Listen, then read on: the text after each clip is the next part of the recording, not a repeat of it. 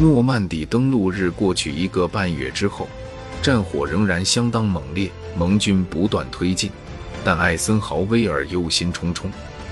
希特勒决心将盟军挡在诺曼底，以保护他的恐怖武器 V 一导弹的发射台。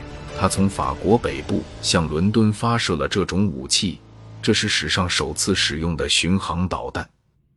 V 一是一种飞行炸弹，配有脉冲喷射发动机和一个一吨重的炸药弹头。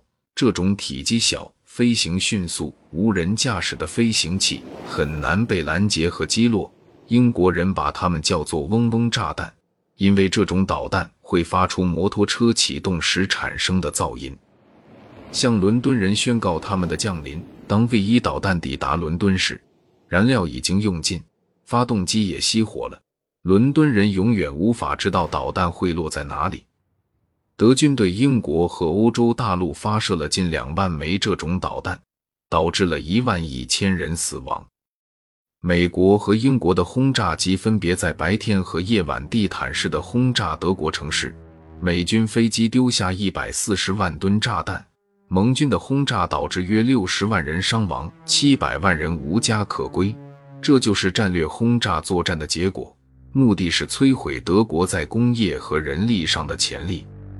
在希特勒的总部狼穴，许多希特勒的将领表面平和，其实内心忧虑不堪，尤其是出自旧普鲁士军队的贵族。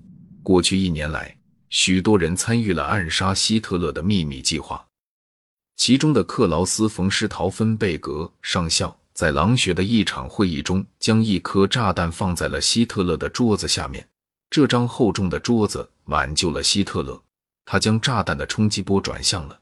如果不是这样，这场爆炸将造成四死二十伤的局面。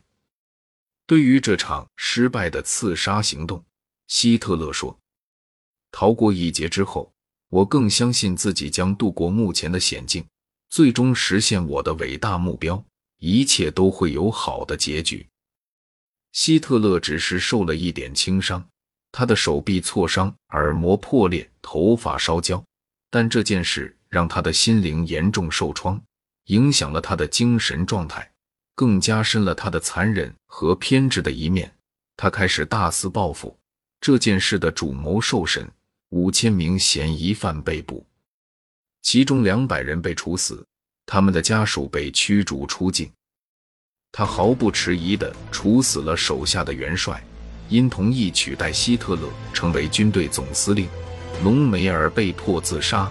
希特勒虚伪的为他举行国葬。此后，党卫军掌握了大权，谁也救不了德国了。